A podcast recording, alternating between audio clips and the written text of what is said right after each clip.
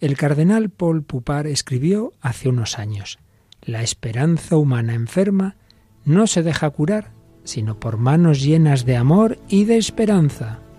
Seguimos hablando de esta dimensión de la vida humana. ¿Nos acompañas?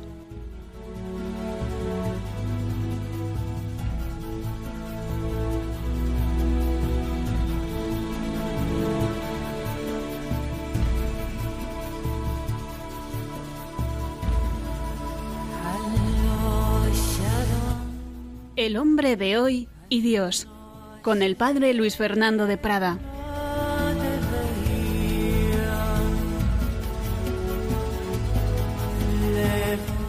Un cordialísimo saludo, querida familia de Radio María, cuando está terminando este día de Nuestra Señora del Pilar, patrona de la Hispanidad, la que trajo la esperanza a España porque ayudó al apóstol Santiago, según la tradición a esa evangelización, a ese darnos ese principio de la vida que es la fe, que se convierte en esperanza, que se convierte en amor. A la Virgen del Pilar nos encomendamos, pedimos por España, por todos los países hermanos, pedimos por el mundo entero que se cumpla la palabra que 20 siglos después dijo en Fátima. Por fin mi corazón inmaculado triunfará. Esa es nuestra esperanza.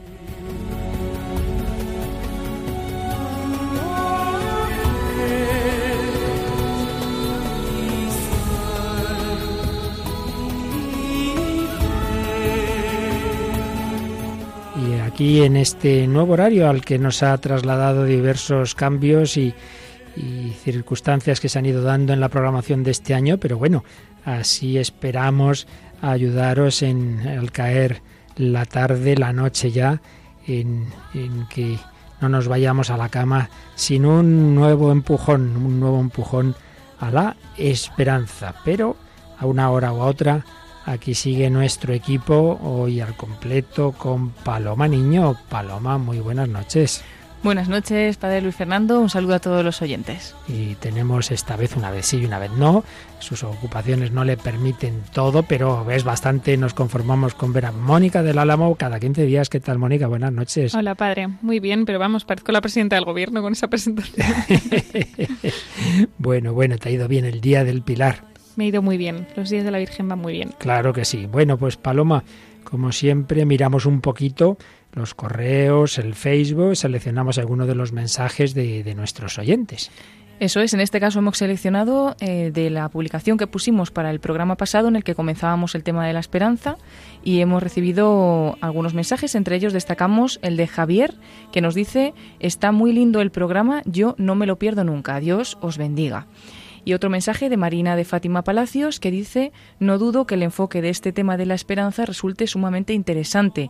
El que pierde el deseo y el gusto por la vida, lo que verdaderamente pierde es la esperanza. Pues así es, en efecto. Muchas gracias por estos comentarios y todos los demás que vais poniendo, todos vuestros saludos, todos vuestros buenos deseos. Una peregrinación preciosa que vamos a ir haciendo en este curso, por lo menos unos meses, por este camino de la esperanza, peregrinación. Hablábamos el día pasado de la peregrinación del Camino de Santiago, seguiremos haciéndolo y hoy desde luego un día muy indicado, puesto que según la tradición la Virgen del Pilar ayudó a Santiago apóstol, claro que sí. Bueno, pues hoy seguiremos hablando de cómo la esperanza, antes de entrar a fondo en la esperanza cristiana, de cómo la esperanza en el fondo la necesita todos los hombres, cómo es una dimensión humana fundamental, cómo está presente en todo y en todos.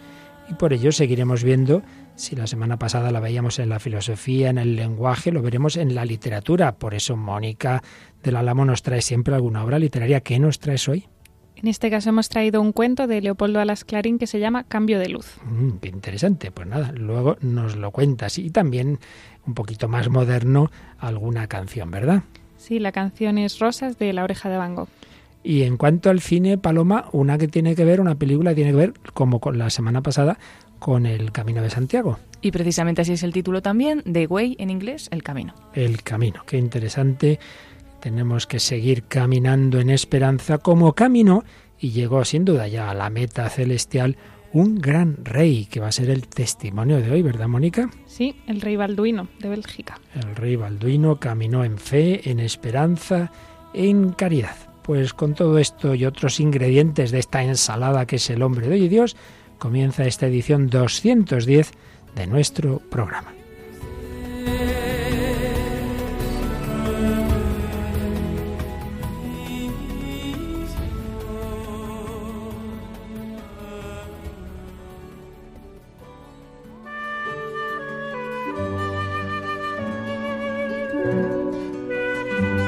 El gran poeta Reiner María Rilke, en sus cartas a un joven poeta, escribe esto a un joven que le escribía, que le preguntaba y le decía esto. Quería rogarle, lo mejor que sepa, mi querido Señor, que tenga paciencia con todo lo que no está resuelto en su corazón y que intente amar las preguntas mismas como cuartos cerrados y libros escritos en un idioma muy extraño. No busque ahora las respuestas, que no se le pueden dar, porque usted no podría vivirlas. Y se trata de vivirlo todo. Viva usted ahora las preguntas. Quizás luego, poco a poco, sin darse cuenta, vivirá un día lejano entrando en las respuestas.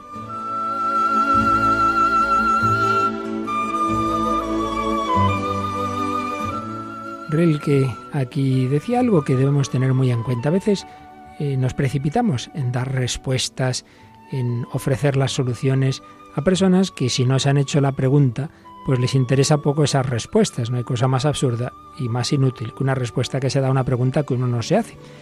Y a veces queremos convertir a las personas sin suscitar primero en ellas ese deseo de felicidad, de verdad, de amor. Por eso en este programa, en El Hombre de Hoy Dios, nos gusta partir desde abajo. Primero ver lo que todos los hombres tenemos en común, las grandes preguntas, los grandes deseos. Y concretamente en esta etapa todos necesitamos la esperanza y iremos viendo poco a poco cómo precisamente Dios nuestro Señor es el que da la respuesta plena a esas preguntas, a esos deseos, el que nos da la esperanza teologal. Pero primero iremos viendo cómo todo ser humano necesita de la esperanza.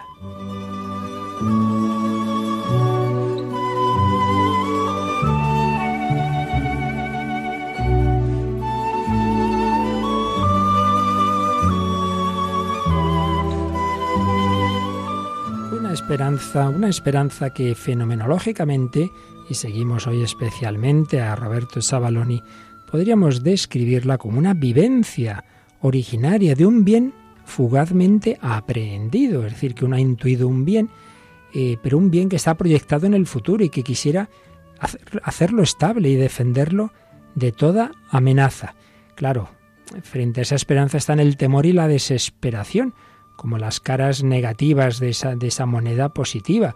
Después de la aprensión o intuición de un bien o de un estado de felicidad, tememos perderlo, el temor, o nos sentimos amenazados, pero todo eso es después de que se ha pregustado. No tendría sentido temer por nada o desesperarse por un bien no esperado. La esperanza, pues así la vivimos y desde un punto de vista psicológico podríamos ver que en el fondo tiene una raíz incluso biológica, biológica en el instinto de conservación, de supervivencia que se expresa en la lucha por la vida de alguna manera vendría a ser la esperanza en este nivel tan básico una variante espiritual de una componente biológica.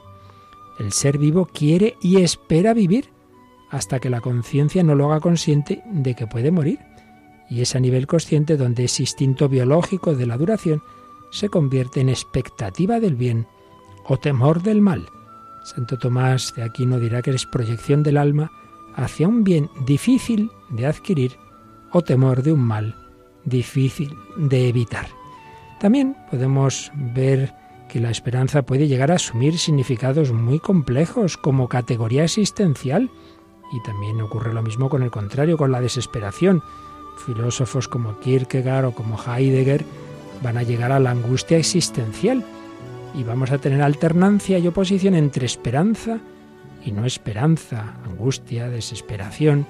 En definitiva, la esperanza es expresión de un dinamismo espiritual que, insatisfecho de lo ya conseguido, se lanza a obtener el resto, que se considera difícil, pero no imposible.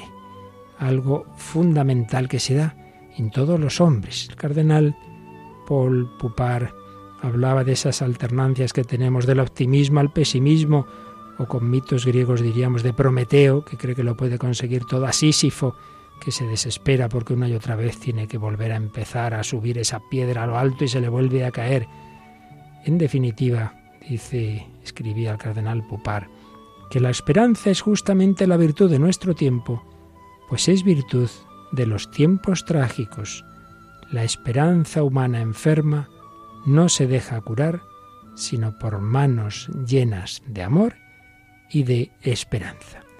Esperanza que todos llevamos en el corazón, esperanza muchas veces herida, de todo ello seguimos hablando en este programa de hoy.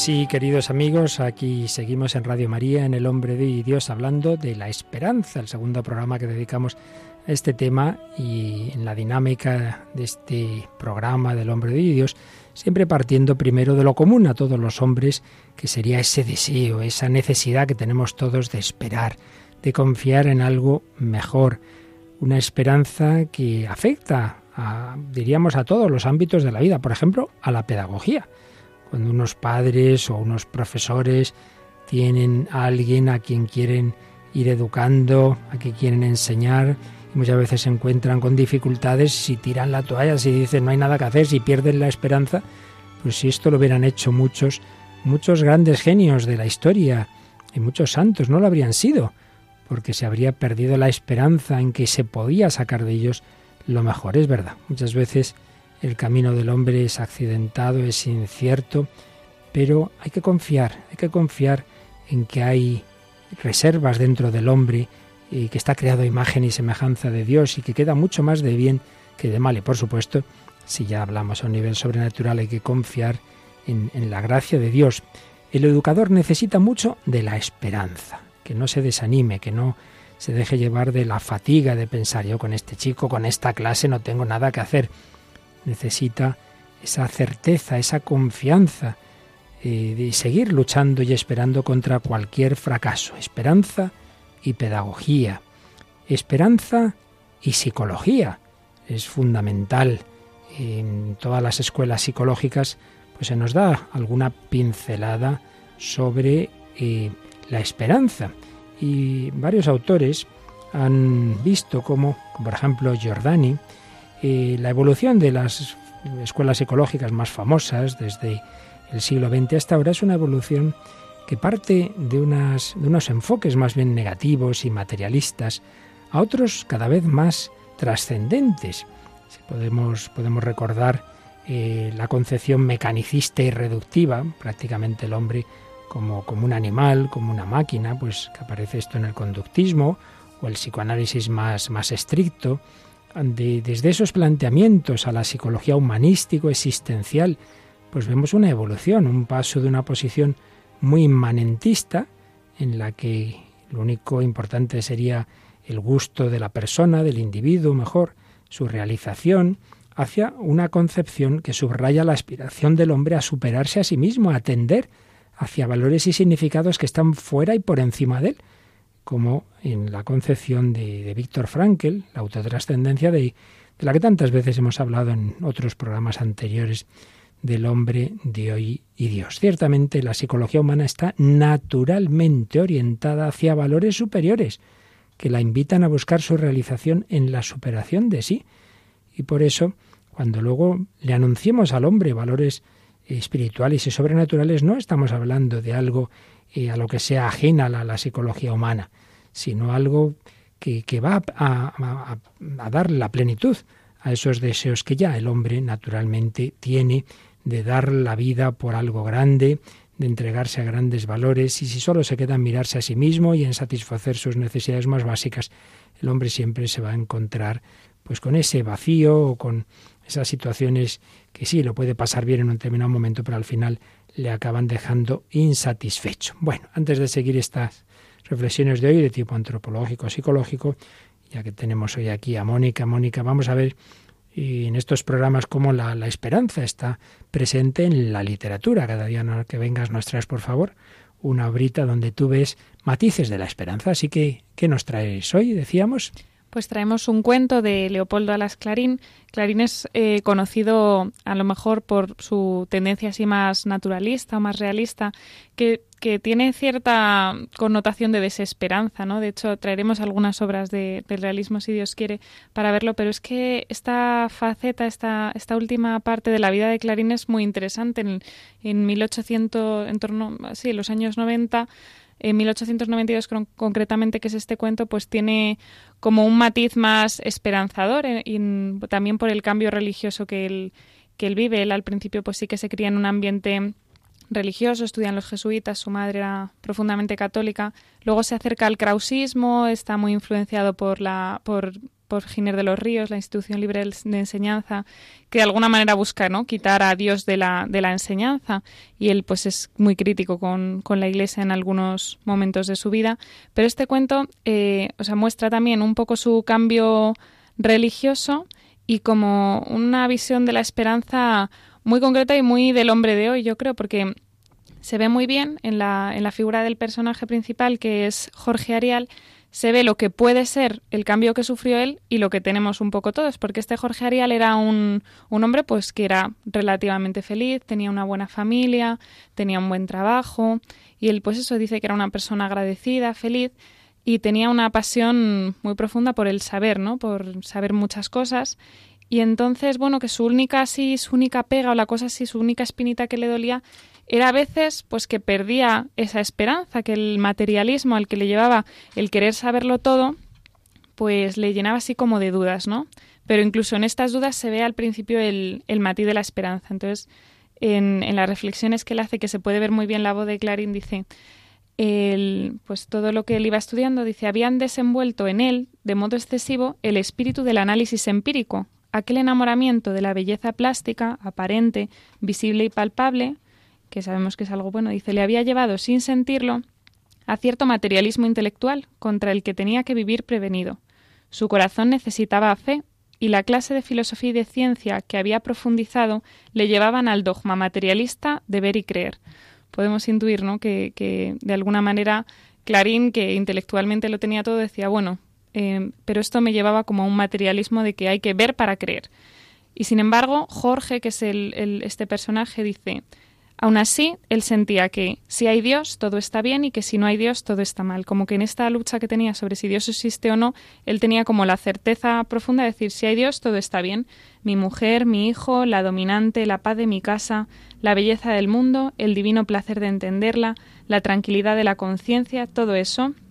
Los mayores tesoros de la vida, si no hay Dios, es polvo, humo, ceniza, viento, nada. Pura apariencia, congruencia ilusoria, sustancia fingida positiva sombra, dolor sin causa. Pero seguro, lo único cierto, si hay Dios, ¿qué importan todos los males? Trabajos, luchas, desgracias, desengaños, vejez, desilusión, muerte, ¿qué importan? Si hay Dios, todo está bien, si no hay Dios, todo está mal. Entonces vemos así una como una esperanza dentro de sus dudas. Pero bueno, él cuenta, pues en este cuento se ve que, que de repente pues estas dudas pues pueden más que él y entonces se vuelve una persona triste, en su familia eh, le ven ¿no? que ha perdido la alegría que tenía. Eh, bueno, que empieza a dudar. También son muy bonitas las descripciones que me voy a saltar, pero que, que, merece la pena. Además, el cuento no es muy largo, tiene como unas 12 páginas o así. Y entonces, bueno, de repente, ¿qué le devuelve la esperanza? Pues dice que oyendo música. Dice, una noche, oyendo un famoso sexteto de, de ínclitos profesores interpretar las piezas más selectas del repertorio clásico, sintió con delicia y orgullo que a él le había nacido algo en el alma para comprender y amar la gran música. Se siente de alguna manera privilegiado porque es capaz de ver la belleza en la música, que, que no todos a lo mejor nos pasa que oyendo una pieza te emocionas tantísimo. Él dice que, que bueno, dice, bueno, es bonito escucharlo, dice. Después de esta vino después un oratorio de Händel a poner el sello religioso más determinado y más tierno a las impresiones anteriores. Un profundísimo sentimiento de humildad le inundó el alma. notó humedad de lágrimas bajo los párpados y escondió de las miradas profanas aquel tesoro de su misteriosa religiosidad estética, que tan pobre hubiera sido como argumento en cualquier discusión lógica, y que ante su corazón tenía la voz de lo inefable. O sea, él a partir de esa música dice, bueno, esto, esto me lleva a Dios, ¿no? no esto a lo mejor no es un argumento, yo no puedo decir Dios existe porque lo he sentido en la música, pero él dice, vale, pero había algo indiscutible que me decía que Dios estaba ahí. Entonces es muy bonita como escribe, describe Clarín este cambio en, en, su, sí, en su pensamiento. Dice, vio entonces la realidad de lo divino, no con evidencia matemática, que bien sabía él que ésta era relativa y condicional y precaria, sino con evidencia esencial. Vio la verdad de Dios, el Creador Santo del universo, sin contradicción posible. Por primera vez después de muchos años sintió el impulso de orar como un creyente, de adorar con el cuerpo también. Se incorporó de su lecho y al notar que las lágrimas ardientes, grandes, pausadas, resbalaban por su rostro, las dejó ir sin vergüenza, humilde y feliz. Oh sí, feliz para siempre, puesto que había Dios, todo estaba bien. Y no acaba aquí el cuento, que podríamos decir, bueno, pues es esta conversión, sino que al parecer él se queda ciego, bueno, venía ya como su enfermedad, el esfuerzo que estaba haciendo y se queda ciego, que eso afecta mucho a su trabajo. De repente, pues, mm, bueno, primero tiene que contárselo a su familia, luego, pues, va a ganar menos dinero, tiene que mantener una familia, pues todo como que empieza, al parecer, a ir mal. Pero él, como tiene ya esta presencia de Dios, dice, eh, faltaba el tormento mayor, tenía que decirles a su familia, no veo, pero ya tenía el valor para todo, seguía viendo Dios y todo estaba bien. ¿no? Incluso que, aunque pues haya cosas de sufrimiento en su vida y sufrimiento grande, porque esto le iba a afectar, a la manera en la que se mantenía su familia, pero como que él mantiene, ¿no? Sigue habiendo Dios, todo está bien. Entonces, bueno, merece mucho la pena. He tenido que resumir así ¿Nos un poco. recuerdas el título de... Cambio de luz se llama. Cambio de luz de Leopoldo Alas Clarín. Y tiene, en el fondo, lo se puede resumir en esa frase que has dicho, ¿no? Esa tesis, ¿no? Si no hay Dios y si sí hay Dios. Y si lo hay, todo está bien y si no, todo está mal. Todas esas esperanzas humanas acabarían en la nada y por el contrario, todos los problemas se relativizan en el cuando al final está Dios.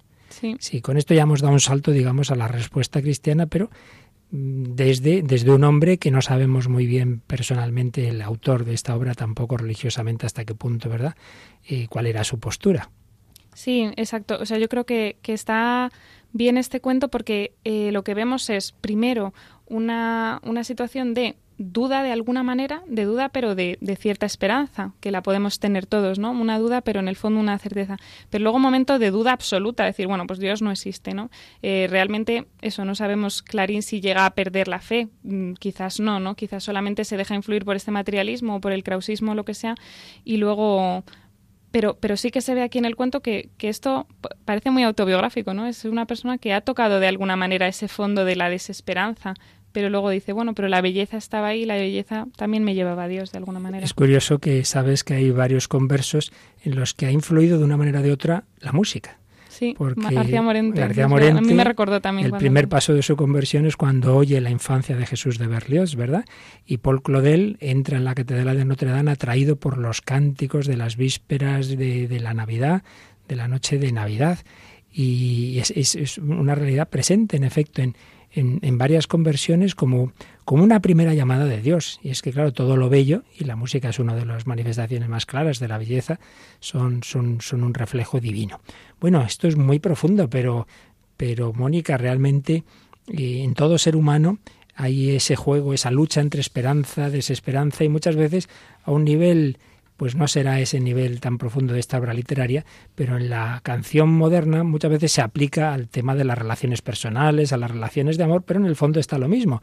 Hay esperanza, hay necesidad de esperar, hay, de, hay desánimo cuando no se consigue lo que se tenía y creo que la canción que nos traes pues aparece también este tema, ¿no? Sí, esta canción muy conocida que se titula Rosas de, de la oreja de Van Gogh y que pertenece a, al disco Lo que te conté mientras te hacías la dormida y es curioso porque Amaya Montero dice de, de, esta canción, la que era la cantante de La Oreja de Bango, hasta antes de que, de que ella se, se fuera del grupo para sí hacer por su cuenta para ser solista.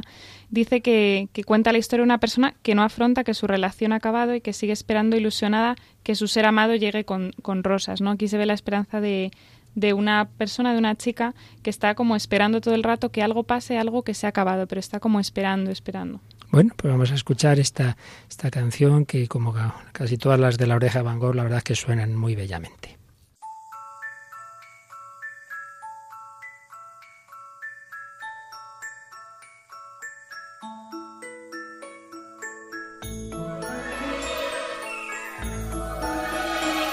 En un día de estos en que suelo pensar, hoy va a ser el día menos pensado nos hemos cruzado, has decidido mirar a los ojitos azules que ahora van a tu lado. Desde el momento en el que te conocí, resumiendo con prisas tiempo de silencio, te juro que a nadie le he vuelto a decir que tenemos el récord del en querernos. Por eso esperaba con la carita empapada que llegaras con rosas, mil rosas para mí. Porque ya sabes que me encantan esas cosas que no importa si es muy tonto, soy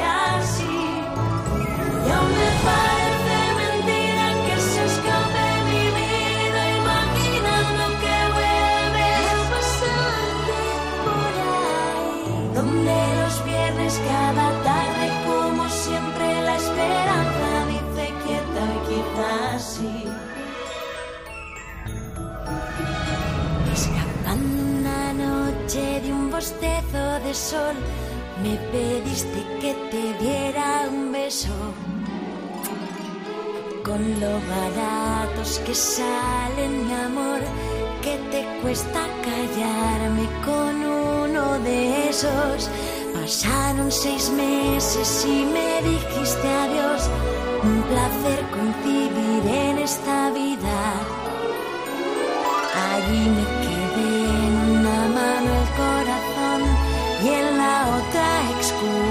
que ni tú entendías. Por eso esperaba con la carita empapada que llegaras con rosas. sabes que me encantan esas cosas que no importa si es muy tonto, soy así. Y aún me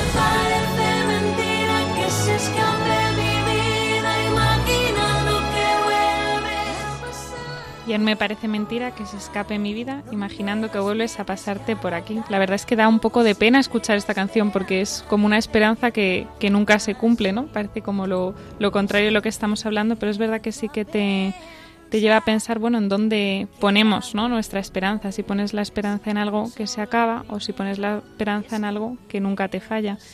Pero es muy interesante ver cómo, sí, cómo esa esperanza está en, en todo ser humano. Dice, estos días en los que suelo pensar, hoy va a ser el día menos pensado. Eso del día menos pensado, pues puede ser hoy.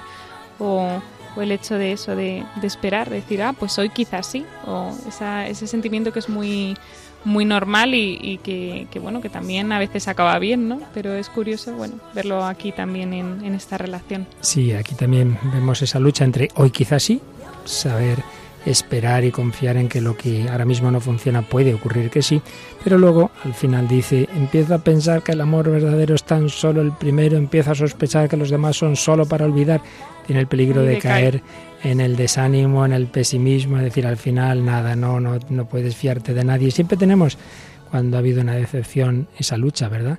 En, en creer que, que, que las cosas van al final a ir siempre a peor.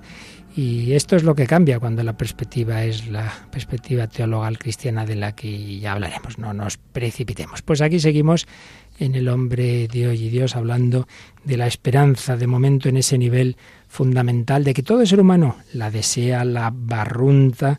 Seguimos hoy particularmente a Roberto Sabaloni que, que dice que esa esperanza común a todos los hombres viene a ser como una esperanza primordial, esa fuerza secreta que no sabríamos definir muy bien, una inquietud del corazón, extendida a algo grande. En esta canción es que ese chico que la quería pues vuelva a estar con ella, pero en tantas otras eh, circunstancias pues puede ser que me cure de esto, que mi hijo vuelva, que encuentre ese trabajo que, que en el fondo es el que yo quiero, que encuentre en definitiva lo que puede llenar mi corazón, algo que es futuro y que incita a un camino que se plasma en una espera confiadamente prolongada.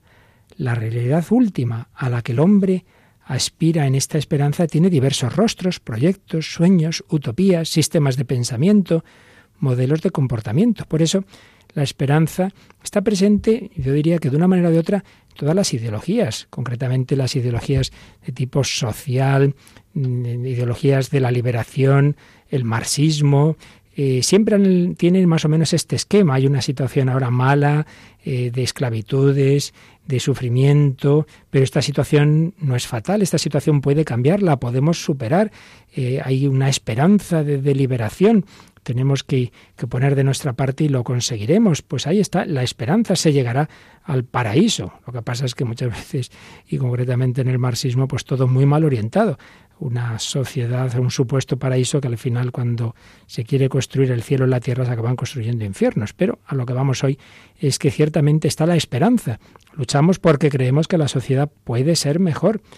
Otro pensador, eh, Erich Fromm, muy, muy conocido, pues mm, juntaba un poco determinados enfoques relativamente marxistas con Freud y con sus concepciones humanistas y, hablaba de, de cómo la esperanza eh, denuncia el carácter inhumano de, los sistemas sociales de hoy que quieren hacer del hombre una máquina, de atraparlo en el mecanismo de sus mismas creaciones. Y Efron reafirmaba la primacía del hombre sobre esas creaciones, una esperanza que consiste en estar preparados en cada momento para aquello que nace, para lo que no existe todavía, una esperanza de fondo que se da también en diversas corrientes existencialistas que ven la importancia que tiene la esperanza, aunque en el existencialismo más conocido, el de tipo más ateo, siempre chocan con un muro infranqueable, que es el muro de la muerte. Sí, esperamos mejoras, esperamos que todo vaya mejor, pero llegamos a un momento en que todo lo que hemos esperado, todo lo que hemos conseguido, se va a terminar, va a ser así. Si no hay más allá, si no hay Dios, si no hay trascendencia, el hombre es un ser para la muerte es ese muro tremendo en el cual al final las esperanzas desembocan en un sepulcro. Pero en esa, en esa lucha que el hombre tiene dentro de su corazón, y que veíamos en esa obra literaria, y que veíamos en esa canción, que vemos en tantos en tantos mm, sistemas ideológicos, esa lucha todos la llevamos y muchas veces se desencadena cuando ocurre un acontecimiento que toca profundamente nuestro corazón. Y esto es lo que ocurre en una película que si la semana pasada hablábamos de Footprints, esa película documental de Juan Manuel Cotelo, hay otra anterior, unos años anterior, también sobre el camino de Santiago, una película que es El Camino en inglés, The Way, de la que Paloma nos puede situar un poquito, dar los datos básicos. Sí, es The Way del año 2010, está coproducida entre España y Estados Unidos y un poco la sinopsis, eh, el argumento de la película es que Tom Avery, que es Martin Sheen, el actor, un reputado oftalmólogo viudo, le comunican que su hijo Daniel, con el que nunca ha tenido buenas relaciones, ha muerto en los Pirineos durante un temporal. Entonces Tom, eh, desolado, viaja a Francia y cuando averigua que su hijo estaba haciendo el camino de Santiago, pues decide también terminar la ruta en su honor. Y bueno, el director, que es Emilio Estevez, y el protagonista principal, Martin Sin, son padre e hijo y se plantearon este, este proyecto cinematográfico desde su búsqueda espiritual de ambos. Por un lado, el padre y actor, que es católico y convencido y practicante, y por otro, el hijo y cineasta, que era un poco buscador en proceso. Y el resultado es esta película muy interesante, tanto para el público creyente como para todos los que se encuentran pues explorando un poco ¿no? y buscando el sentido de su vida eh, la excelente interpretación de los protagonistas, además del ritmo del camino, con muchos incidentes, confesiones personales, la belleza de los paisajes y demás, hace que sea una película muy atractiva y recomendable para todos los públicos. Pues vamos a escuchar algunos fragmentos. Bueno, primero el, tráiler o parte del mismo, que precisamente se inicia con esa llamada, con esa trágica noticia que recibe eh, Martin Sin como actor que interpreta al protagonista principal de la película. Sí, diga. ¿Es usted el señor Tom Avery? Sí, el mismo. ¿Es usted el padre de Daniel Avery? Sí, lo soy. Lo siento mucho, pero llamo para decirle que su hijo ha muerto en el camino de Santiago. ¿Qué? ¿Cómo es posible? Daniel, ¿qué le ha pasado? La búsqueda de respuestas llevará a un hombre a descubrir la diferencia entre la vida que escogemos y la vida que vivimos. Voy a hacer el camino de Santiago. Pues creo que es muy interesante dentro del dramatismo este punto de partida. ¿Cuántos eh, esposos han casado con la ilusión de, de hacer una familia cristiana, de tener unos hijos, años de educar a ese hijo? De repente una llamada trágica, una llamada trágica. Recuerdo, Mónica, tú que eres tan amante de la literatura, yo me recuerdo haber leído pues yo creo que en el, el, bachiller todavía, ¿no? Esta, esta novela de el, el Jarama. Ah, sí. Cuando, cuando se ha muerto, se ha ahogado, se ha ahogado, está en un grupo de una pandilla de jóvenes, ¿no? Y se ha ahogado una chica y dicen, tenemos que decírselo a su padre, a ver cómo se lo decimos. Y me acuerdo que uno dice, cualquier manera de decirle a un padre que su hijo ha muerto es mala. Pues, pues este momento, ¿no? De repente esa, esa llamada, y entonces uno diría, todas las esperanzas, toda la ilusión por un hijo, todo queda en esa llamada, eh, podría hundirse por completo este hombre, pero sin embargo lo que va a hacer es, pues además tenía una mala relación con él, más motivo para quedarse más triste, dice, pues voy a ver, vamos a ver qué, qué es lo que ha pasado. Entonces viaja a donde tienen el cadáver de su hijo y oímos este, este segundo corte de la película de Guay. Estas son las pertenencias de Daniel. Es todo lo que llevaba cuando lo encontramos. ¿Qué pasó? Fue un accidente. El clima de los Pirineos es famoso por ser impredecible y seguro que a Daniel se lo habría advertido la gente de aquí. ¿No estaban muy unidos? No, desde que murió su madre, mal que me pese. ¿Qué estaba haciendo allí? Estaba de peregrinaje en el camino. Haciendo el camino que va a Santiago de Compostela, gente de distintos orígenes, fes y generaciones han hecho el camino desde aquí en el Pirineo francés hasta Santiago de Compostela. 800 kilómetros por el noroeste de España desde hace más de mil años. Para nosotros los creyentes, los restos de San Jaime, el apóstol de Jesús, están enterrados allí. Así que hacemos el peregrinaje. Es lo que su hijo Daniel estaba haciendo. ¿Por qué estaba solo? Mucha gente elige recorrerlo sola. El camino es un viaje muy personal, señor Avery. Es la concha, el símbolo del peregrino que hace el viaje.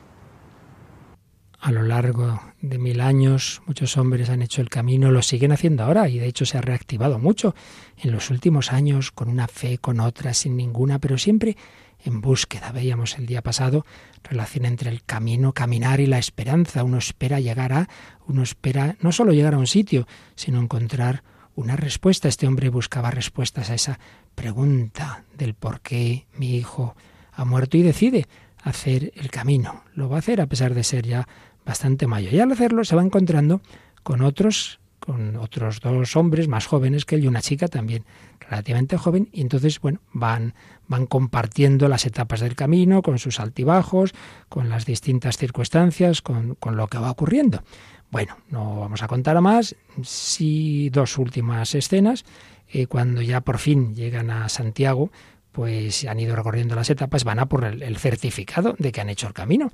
Es la compostelana. Entonces escuchamos el diálogo de las personas que otorgan la compostelana con estos cuatro peregrinos que se habían juntado en ese camino. Hola. ¿Su credencial?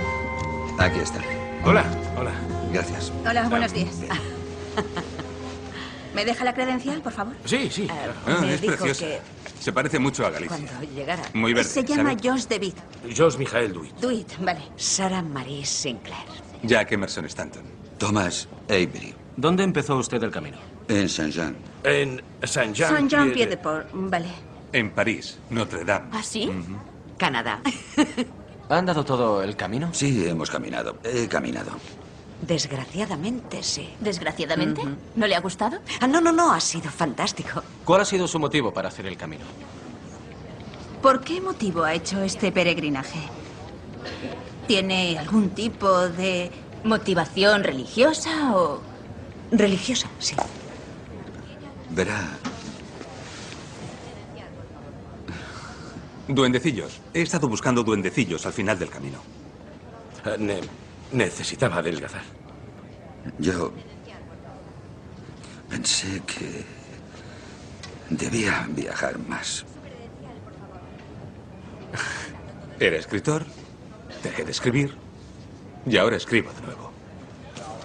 La credencial con el sello oficial de la catedral. Y esto es su compostelana. Está en latín. Está escrita en latín porque este documento es de la Edad Media. Cada uno dice unas motivaciones, no dicen todo lo que llevan en el corazón. Alguna habla de esa motivación religiosa, otros más superficiales, que se adelgazar, bueno, bueno, pero todos han caminado, todos han llegado a la catedral y luego diremos algo de esa llegada a la catedral. Y todos los hombres hacemos un camino, todos peregrinamos, a veces llegamos jóvenes, a veces mayores, una peregrinación a lo largo de la vida, ojalá que con esperanza. Y de hecho, Mónica nos trae un hombre que caminó con fe y con esperanza. Nuestro testimonio de hoy es alguien muy conocido, es el rey Balduino de Bélgica. Sí, que yo la verdad es que sí que había oído hablar mucho de él, pero al leerme una biografía que hay sobre él me he quedado alucinada. O sea, era un hombre que realmente sí que vivió la esperanza y además en unas circunstancias realmente duras, ¿no? Yo no me voy a volver a quejar de nada de las responsabilidades que tengo en mi vida, ¿no? Porque este, un rey, ¿no? O un, o, bueno, nos podemos pensar de cualquier político que tiene que tomar tantas decisiones tan difíciles y uno lee reflexiones, las cartas que escribía y dice, madre mía, qué hombre de Dios, o sea, una persona que estaba totalmente en la presencia de Dios siempre y eso, que para que nadie podamos decir que nuestro ambiente es malo, ¿no? Para, para vivir con Dios. Y yo pensaba que es un ejemplo de esperanza este, este rey por, por dos bueno, por muchas cosas, pero dos momentos de su vida. Uno de ellos es su matrimonio y otro de ellos es cuando tiene que abdicar, porque bueno, el rey Balduino de Bélgica también es muy conocido porque eh, pues ante una ley del aborto que se quería votar en el Parlamento, pues él dice, bueno, yo no puedo ratificar esta ley con mi firma y entonces él abdica después de pensarlo mucho, después de que le intentaran convencer. Luego es verdad que el Parlamento vuelve a votar que sea rey, ¿no? Pero él, el momento en el que tiene que Sí, tomar esa decisión... en los días, digamos, es unos días eh, justamente en los que hubiera tenido que firmar para no firmarla. Sí, y, y eso es un, uno, eso cuando lee, pues sobre su vida y las cosas que él mismo escribe, pues eso es que son decisiones muy duras, muy duras y pero él vive con mucha esperanza y su matrimonio porque bueno, pues porque él quería casarse con una mujer cristiana, con una mujer co- con la que pudiera compartir su fe, su vida y su modelo de, de sí, de llevar un reino de sí, de una vida cristiana y y entonces, pues es curioso que, que él se lo encomienda a la Virgen de Lourdes, ¿no? Mm. Porque tenía muchas dudas, no sabía muy bien, no, bueno. Y, y entonces hay, hay aquí un fragmento que, bueno, he utilizado una biografía que escribe el cardenal Suenens, que estuvo muy cerca de él, y él, él le aconseja no ir a Lourdes para presentar sus problemas ante la Virgen y le dice, pero si precisamente vuelvo de allí, dice, he pasado la noche en oración ante la gruta y le he confiado a Nuestra Señora de Lourdes la solución del problema de mi matrimonio. Que pone en manos de la Virgen, eh, pues eso, con quién se tiene que casar para que nos puede resultar, pues eso, impactante. Dice, bueno, una decisión tan tan personal, así tampoco tiene que meterse la Virgen. Bueno, pues él dice, ¿cómo no, no? Y así, bueno, conoce la, cómo conoce a, a Fabiola de, de Aragón, de Mora y Aragón, que, que es española. Y bueno, esto es toda una historia de esperanza, pero, pero quería resaltar como esa, esa actitud del rey. Y luego había seleccionado algún otro fragmento que, mm, que habla de, de pues su fe, porque él, pues eso, parece que no es ningún converso, que casi siempre traemos testimonios de conversos, pero él dice, escribe una carta a un, a un ateo y, y entonces le cuenta un poco su experiencia de fe y cómo él, pues en su adolescencia, que es el momento así como de más dudas, pues él dice que ahí eh, se encuentra con Dios, descubre a Dios de alguna manera y dice, a partir de aquel día mi vida cambió, pues había cambiado mi enfoque y mi manera de ver las cosas. Aunque me parece que sigo siendo el mismo hombre débil, con los mismos defectos que ya tenía entonces, pero mis debilidades ya no me desalientan, sino que por el contrario son la razón de mi total apoyo en su amor todopoderoso y en la fuerza de mi Padre, que es también tu Padre, le dice a la persona que escribe. Dice, algunas veces, pocas, me he preguntado si todo esto no era demasiado maravilloso para ser verdad, y si no sería fruto de mi imaginación, como un cuento de hadas que nada tuviera que ver con la dura realidad, que estábamos arrastrados hacia un destino más, más o menos cruel en el mundo, de egoísmos, donde impera la ley del más fuerte. Pero dice que casi todos los días, desde entonces, desde ese encuentro con Dios, veo en mi vida signos palpables del amor de Dios. Fabiola ha sido y sigue siendo uno de los más destacados. O sea que él dice, bueno, eh, yo a lo mejor sí que he sido siempre un hombre de fe, pero hay un momento de encuentro, de encuentro que le da sentido a todo, a su reinado, a sus debilidades, a todas las decisiones. Y la verdad es que me gustaría leer muchísimas cosas porque, porque eso dicen muchas, pues eso, aquí tengo una carta que dice mm, que es como una oración que le hace al Señor, dice, ¿cómo me gustaría cargar con tu yugo, Señor, y solamente con él? Cada vez estoy más convencido de que cargo con problemas que no vienen de ti y de los que tú no quieres que me ocupe. Dice, madre mía, o sea, con la de cosas que tiene un rey. Y él dice, a veces me cargo yo más porque no confío, porque no tengo esperanza, más de lo que, de lo que tú pones en, en mis manos. Y entonces, bueno, tiene como muchas oraciones de estas de decir, me preocupa Bélgica, me preocupa mi pueblo, me preocupa lo mal que actúa a veces. Hay una, hay a veces que dice, pues ayúdame para que no conteste mal a X, si no pone quién es, ¿no? Porque tal, porque intenta que, que, me enfade pues algún político a lo mejor o alguien de, pues eso. Y, y está diciendo, ayúdame a entenderle, ayúdame a, bueno, a, a ser un buen rey, a tratarle con, como se merece, a tratarle como una persona, aunque me esté fastidiando y haciéndome la vida imposible. Entonces, bueno, es como muy, muy bonito además eso pensando, es un político, es una persona que tiene que estar todos los días peleándose con el mundo y que parece que no se puede ser santo así, pues, pues sí, yo la verdad es que no, cada vez que leía decía, madre mía, esto cada vez me sorprende más. Pues sí, un hombre que caminó en medio de dificultades, que murió relativamente joven, bastante joven, pero siempre con esa esperanza. Te puedo añadir que yo hice ejercicios espirituales en, en San Calisto, en la Sierra de Córdoba, y hay un convento de carmelitas descalzas y hay una pequeña casita al lado. Entonces nos contaron que ahí estuvieron bueno, unos días de su luna de miel Anda. y que él iba como un monaguillo más, como si fuera un niño a ayudar a misa. Madre mía. El rey recién casado, muy humilde. ayudando a misa todos los días en una pequeña capilla de las carmelitas descalzas. Y hay también un, un, signo muy bonito y es que él pidió que su funeral fuera un momento de alegría y es curioso porque la reina Fabiola iba de blanco en el funeral y fue como una, una gran fiesta. También para, bueno, el pueblo estaba muy triste, pero era un día de fiesta porque tal y como él había vivido su vida, cómo iba a ser su muerte un momento para estar tristes, ¿no? Qué bonito. Pues sí, todos los hombres buscamos, todos los hombres necesitamos la felicidad, todos tenemos una esperanza y si no dejamos de caminar y nos faltaba, había dicho yo antes que íbamos a escuchar un momento de cuando entran, cuando llegan por fin esos cuatro peregrinos de la película The Way, cuando llegan al pórtico de la gloria. Es un momento emocionante que no vale aquí oírlo, hay que verlo, hay que ver ese momento. Yo la verdad es que me impresiona porque ya sabemos son hombres que unos varios de ellos dicen que ellos no tienen fe, que hacen el camino por distintos motivos, pero la verdad es que cuando llegan a la catedral algo ocurre que lo vean y, simplemente vamos a escuchar pues lo que leen de una guía en el momento en que, en que llegan a ese pórtico de la gloria, el que dice que no va a entrar, luego dice, bueno, pues, pues ya que estoy aquí voy a entrar y la verdad es que luego es muy bonito las imágenes de esa impresionante catedral de Santiago.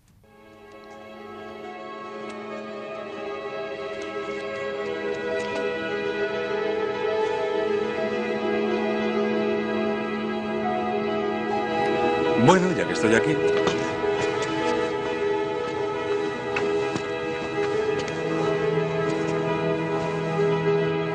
El pórtico de la gloria. Ah, es él, Santiago. Y la tradición requiere que los peregrinos se acerquen a la estatua de rodillas.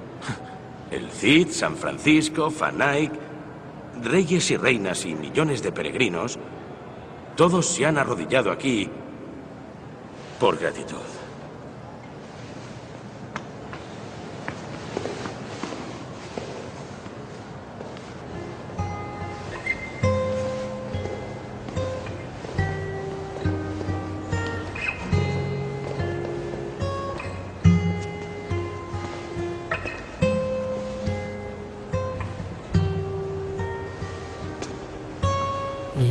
Así van entrando en esa catedral de Santiago impresionados por esos claroscuros, por esas imágenes, por ese botafumeiro, por esa arca donde creemos están los restos de Santiago Apóstol. Peregrinos somos todos, todos los hombres buscamos la verdad, necesitamos una esperanza, caminamos y ojalá encontremos todos en el camino la plena respuesta en Jesucristo, como la canción con la que íbamos a terminar de un grupo de jóvenes que peregrinaba al santuario de la Virgen de Guadalupe en Extremadura, se encontraron con Jesús, se encontraron con la Virgen María.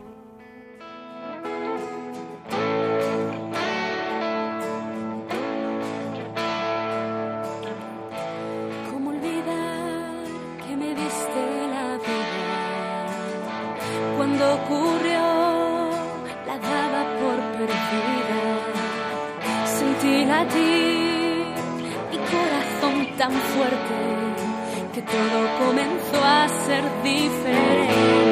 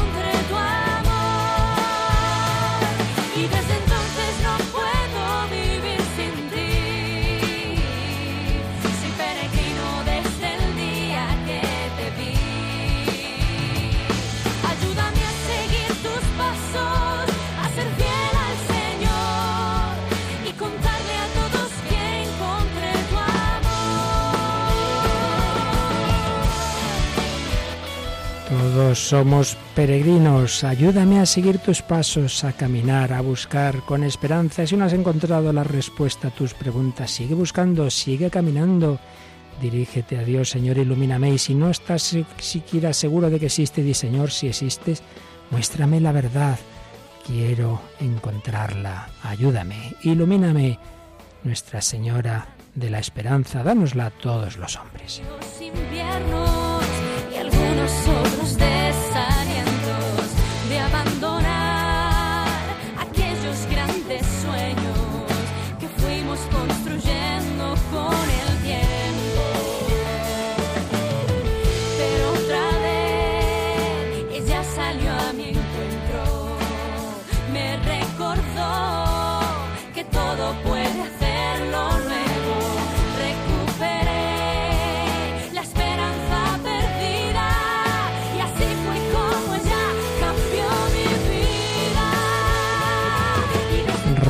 Recuperé la esperanza perdida y cambió mi vida. Todos podemos cambiar si nos apoyamos en el Señor, si le pedimos su ayuda. Nunca demos a nadie ni a nosotros mismos por perdidos. María, vida, dulzura y esperanza nuestra, ruega por nosotros.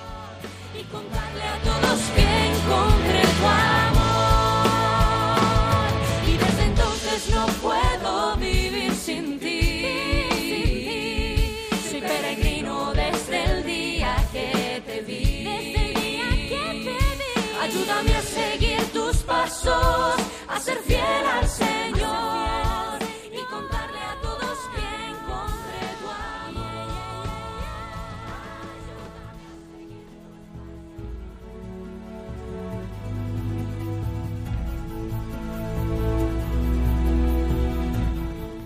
Ayúdame a seguir tus pasos. Bueno, Mónica, seguiremos los pasos con María, con Santiago, con los apóstoles, con todos los que han seguido el camino cristiano.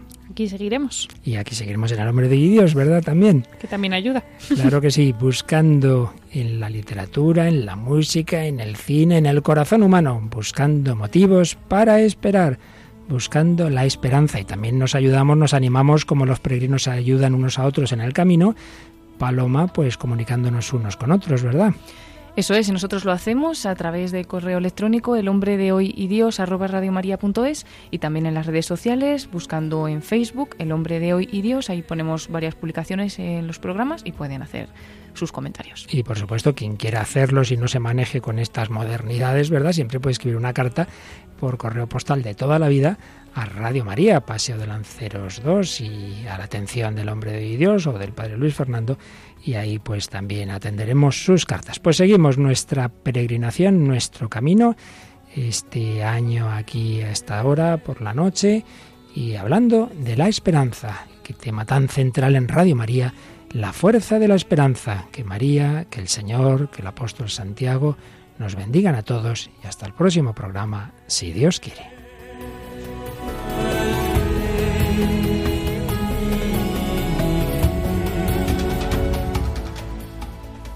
Así concluye El hombre de hoy y Dios, un programa dirigido en Radio María por el Padre Luis Fernando de Prada.